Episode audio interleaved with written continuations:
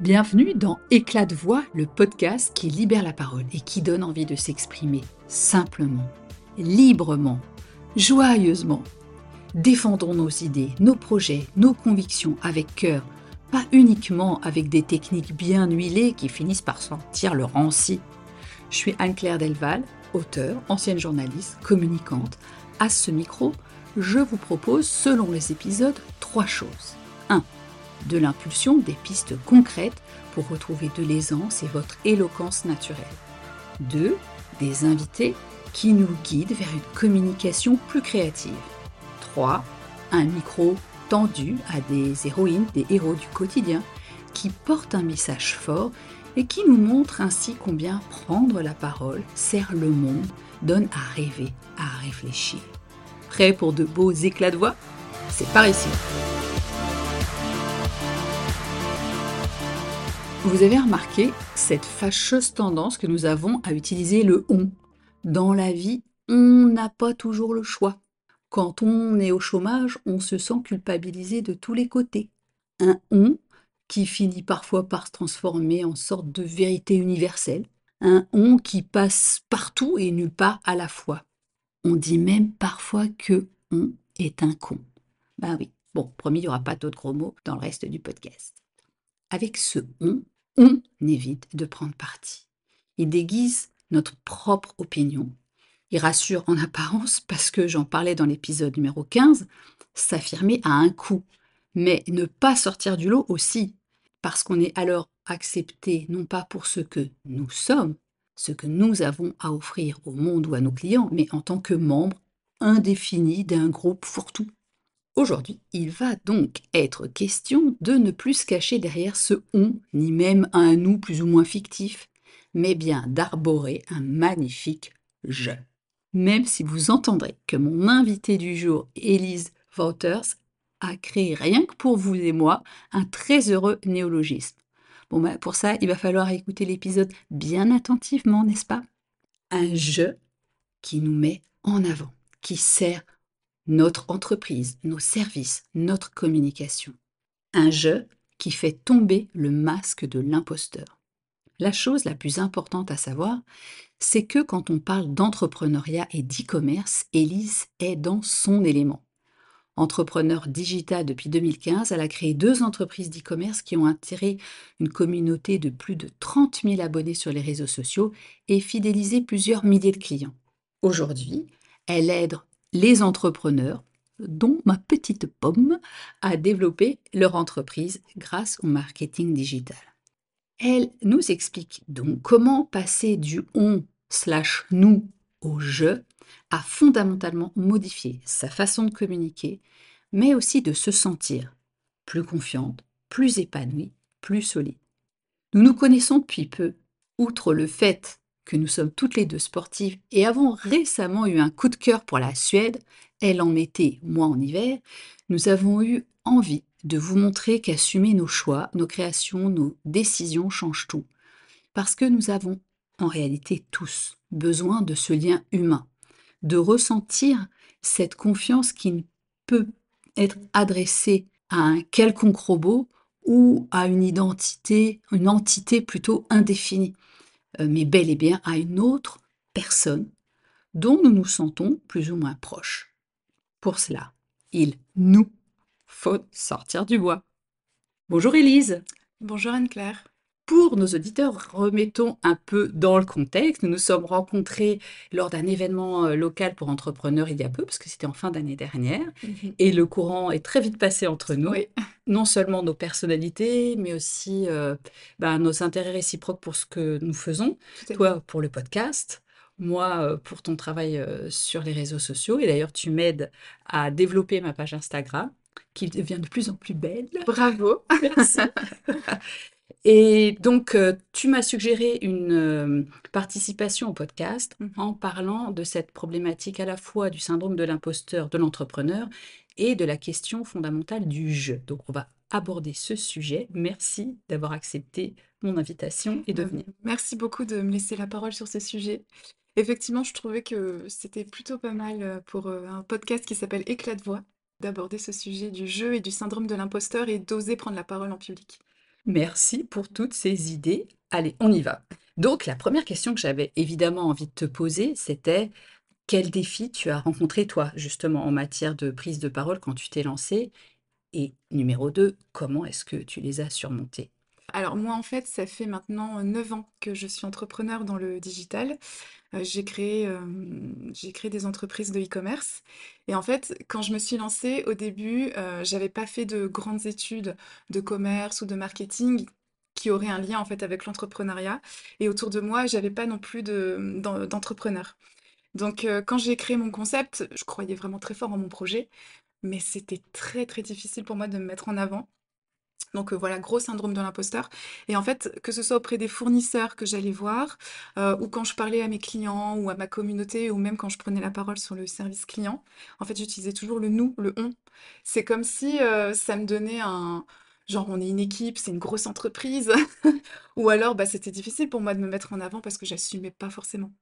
Donc en fait, c'était ça te servait à te cacher Un derrière petit une peu. espèce d'identité, floue comme ça, C'est ça, parce que je c'est ça, j'osais pas du tout m'affirmer, mais c'était vraiment un problème de confiance pour le coup et j'ai surmonté timidement au bout d'on va dire à peu près 2 ans, mais c'est un cheminement en fait qui est autant pro que perso parce que, bah, c'est vrai que quand j'ai commencé, à gagner ma vie en fait avec ce concept, donc au moins 2 ans après on va dire, j'ai commencé timidement à voilà, là je me suis dit: «OK, donc ça veut dire que ça plaît».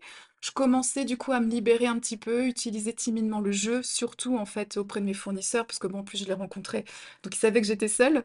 Mais après, voilà, pour euh, ma, ma communauté sur les réseaux, uti- j'utilisais un petit peu le jeu. Et aussi le fait en fait de devenir maman, parce que je suis aussi devenue maman deux fois euh, pendant ce laps de temps, ben ça, ça donne aussi confiance en fait. Je pense que c'est un game changer dans notre confiance en soi quand on est une femme. Et donc ça a été un cheminement un peu global. Ouais, c'est vrai, le fait d'être maman, ça change quand même beaucoup de choses, heu, dans notre perception de nous-mêmes, c'est clair et c'est Oui, cette capacité à donner la vie, force. Mm. ça nous donne, voilà, de la force, c'est Mm. génial. Alors, en quoi justement et pour toi de manière un peu plus précise, le fait d'utiliser le «je» en marketing plutôt que le «nous», beh, ça ça change quelque chose et en quoi, heu, c'est vraiment important? Alors en fait, j'ai vraiment vu ce changement, hem, j'ai vendu en fait ma première entreprise et quand j'ai créé ma deuxième, là j'ai vraiment utilisé tout de suite le jeu. Heu, je parlais de mon histoire, j'ai montré mon visage, heu, j'assumais en fait un peu plus ce nouveau concept et j'ai vu que j'avais très, très vite créé une communauté autour de mon histoire. Donc utiliser le jeu, ça permet aussi de ramener de l'émotion à son concept et on touche vraiment notre cœur de cible et les gens se sentent beaucoup plus concernés. C'est un tout, hein, c'est quelque chose de global, mais en 5 ans avec ma première entreprise, heu, j'ai fait le même chiffre d'affaires avec ma deuxième en 5 mois. Donc je pense que c'est vraiment un tout. J'avais plus confiance en moi, je portais haut et fort mes convictions et heu, du coup, bah, c'est vraiment ça qui crée l'émotion à travers le concept et aujourd'hui les gens, clairement, ils achètent avec les émotions. Oui, je pense qu'on l'a toujours fait de manière, heu, peut-être intuitive, mais c'est vrai qu'on a besoin d'être relié à la personne qui est derrière le produit ou le Tout à concept ou le fait, service. ouais. Sinon, On se sent plus en connexion. nous sommes quand même des êtres humains et Tout avant à tout, fait. on a besoin de connexion. Mais c'est vrai que ce que tu dis, c'est très intéressant parce que ce côté être humain aussi, même si on veut pas forcément afficher euh, haut et fort euh, ce qu'on pense, mais en fait, rien que de montrer un petit peu sa tête, à petite dose, ou rien que d'utiliser un petit peu le jeu, bah, on, a aussi un peu peur que derrière un concept, une entreprise, ce soit du made in China. Euh, on a peur que ce soit des robots avec, euh, enfin, depuis le confinement, en fait, tout ça, ça a explosé, le dropshipping et tout ça, et on ne sait pas en fait qui on a en face de nous si euh, bah, l'entrepreneur en fait juste ne se montre pas, c'est suspect. Oui, c'est vrai que ça ou ça Ça permet pas de créer un vrai lien en réalité. Mmh mh. Heu, du coup, tu l'as un peu expliqué déjà, mais finalement de passer du «nous» au «je» ou du «on», heu, ça a permis plus de développement. Tu as l'impression que ça a accéléré le Oui. développement de tes business? En fait, accéléré dans le sens euh, où les gens se sont sentis plus concernés plus Oui, vite. c'est ça. Ils n'ont pas eu besoin, parce que quand un produit nous plaît ou un service, alors maintenant que je suis dans le service, c'est encore plus important de se montrer, mais quand un produit nous plaît, euh, on, on- on a envie en fait de gratter un petit peu, mais quelle est l'histoire de la boîte, pourquoi ça a été créé? Les gens, heu, ça fait un peu grossier de dire ça, mais ils vont beaucoup plus sortir le chéquier, la carte bleue quand ils ont confiance, quand ils voient la personne. Clairement, c'est un game changer dans le commerce, on peut pas le nier. Ouais, bah, c'est ce que je pensais. Alors, comment est-ce qu'on peut faire pour se le réapproprier, ce jeu? Parce que finalement, Mmh. on en parle en marketing, mais le Oui, marketing, et tu l'as dit avant, on- ces notions de perso, pro sont toujours imbriquées. oui, Ce n'est que le reflet d'une partie de nous-mêmes. tout à fait. Moi, je conseillerais de commencer déjà par, raconter son histoire. Juste, poser un peu les bases, si on veut pas tout de suite se mettre en avant, juste en fait faire la connexion entre ce qu'on propose à notre communauté et nous. Donc pourquoi ce projet existe? Pourquoi cette entreprise existe? Avoir un storytelling un peu déjà puissant et qui puisse déjà capter l'attention. Puis après, bah, au fur et à mesure, si par exemple on gère le service client nous-mêmes, on peut dire des jeux, ça rassure et ça appuie en fait le fait que on va chouchouter notre client. Ne t'inquiète pas, en fait, quand tu utilises le joue, le jeu, pardon, Joli lapsus quand même. Entre je Je- et nous, voilà, je n'ai pas choisi, donc je dis joue. Voilà. Ça s'appelle un néologisme. Merci, Élise. Si vous ne savez pas comment faire, vous avez une option. Exactement, donc bon, et euh, bah en fait la, la personne tout de suite elle va baisser d'un ton, elle a l'impression d'être plus mieux prise en considération. Du coup ça passe beaucoup mieux aussi euh, quand il y a des petits couacs au niveau du service client, ça passe très très bien d'utiliser le jeu. Bah, ça fait partie de ce que Jeannette Panigois appelle l'expérience client, Mhm. euh, d'être à ce, aux côtés en fait de la personne Oui, pour- à laquelle on délivre un service, un produit, etc. Finalement, tout à fait. rien de plus.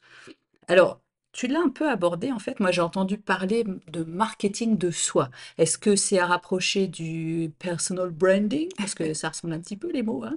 Ou est-ce que c'est encore différent? Alors effectivement, il y a un tronc commun. Euh, le marketing de soi, en fait, c'est on va se façonner une image, mais qui est plus basée sur ses compétences, son expertise, son savoir-faire. En fait, on se vend nous, marketing de soi. Le personal branding, on va plus l'utiliser pour créer une connexion émotionnelle. Euh, je parle de mes convictions, de mes valeurs, euh, pour toucher un public cible, en fait. Mais dans les deux cas, c'est encore s'exposer soi et être Oui, plus en contact avec l'autre, lui ouvrir en fait notre oui, oui, porte tout à fait. et un peu notre cœur, parce que moi je parle souvent de cette communication du cœur. Est-ce que c'est c'est compatible d'être Bah, hon- enfin mm, authentique? euh, Je sais que c'est des mots un petit peu euh, surannés qu'on n'arrête pas de sortir euh, à toutes les sauces, mais c'est ce, important. mais voilà, je pense que c'est vrai qu'aujourd'hui, on est quand même noyé dans la publicité, dans le marketing euh, de masse. Et c'est vrai que si on utilise euh, le marketing de soi ou le personal branding, qu'on utilise le jeu, en fait, ça va être un fort élément aussi de différenciation, de pouvoir euh, sortir un peu du lot, de connecter avec les gens. Tout ça, c'est se façonner une image, mais avec son cœur, effectivement, parce que de toute façon, si on n'est pas vrai, ça, on tiendra pas dans le temps. Et il faut pas avoir peur aussi de déplaire.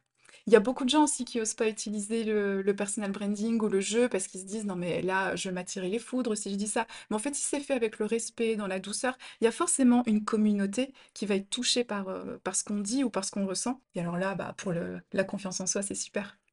Oui, ça c'est un sujet que j'avais abordé il y a quelque temps euh, dans un autre épisode où je disais que le fait de pas s'exposer, de pas prendre position était aussi euh, nocif finalement pour sa communication que le fait de s'affirmer, de dire ce qu'on pense. Alors il s'agit pas forcément euh, de, de jeter euh, Mm. constamment euh, des pierres dans le- dans la, dans l'eau et d'agiter tout le monde.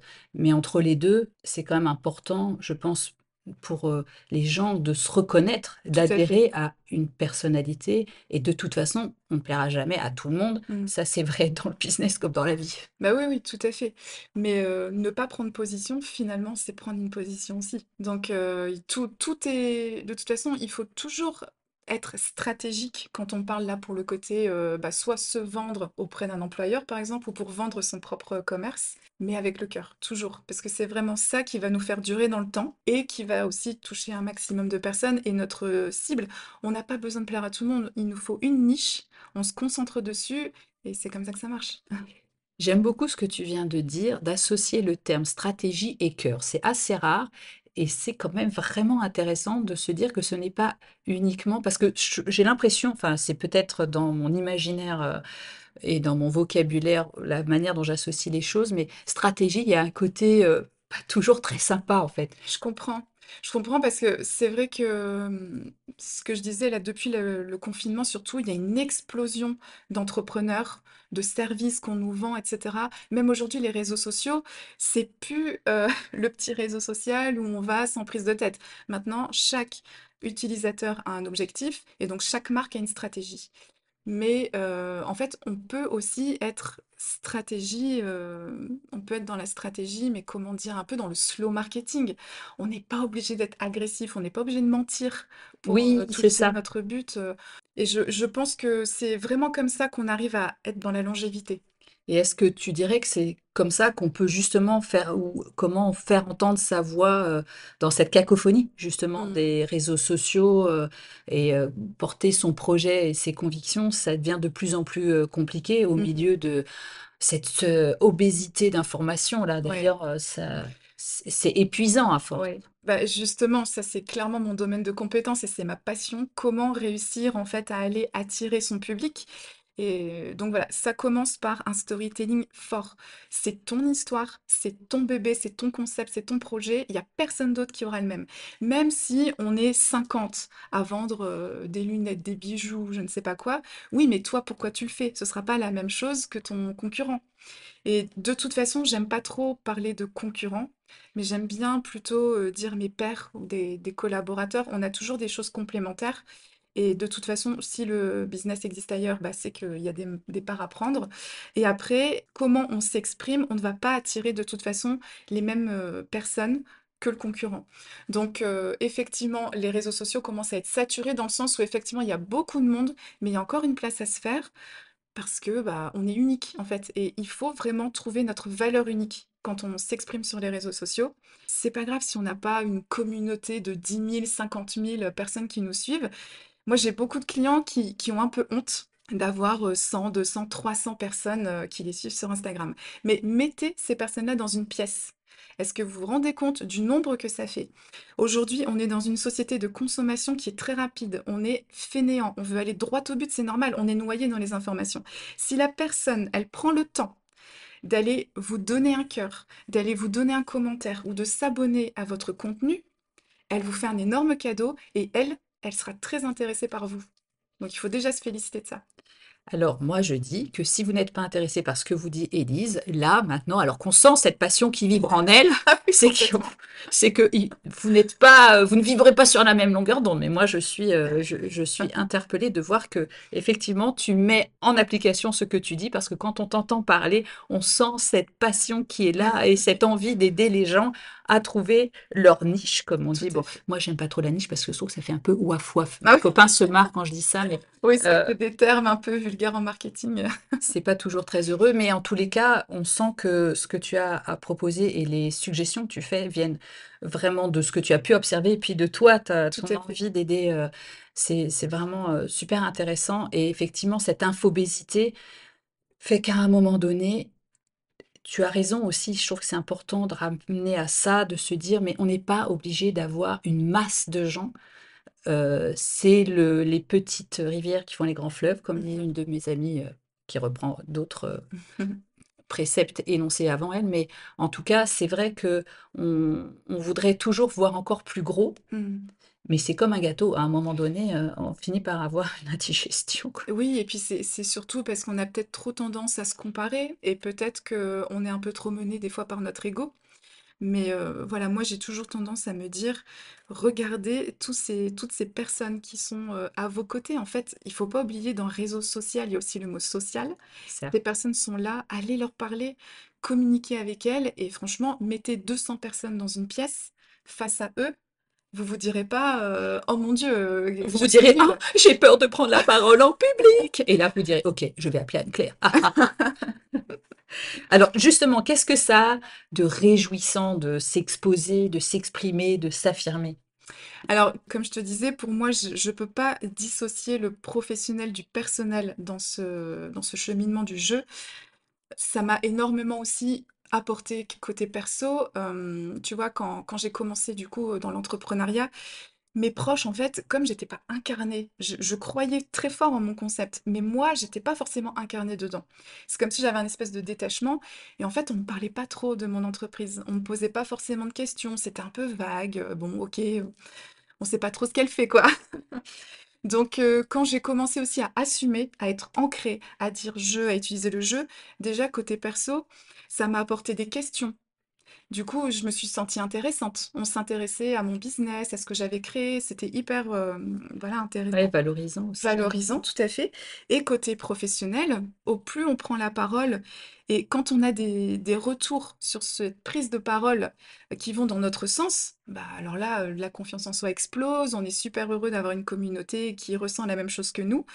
On ne peut pas éviter forcément des personnes qui seront contre, mais il faut essayer de le prendre aussi avec du recul.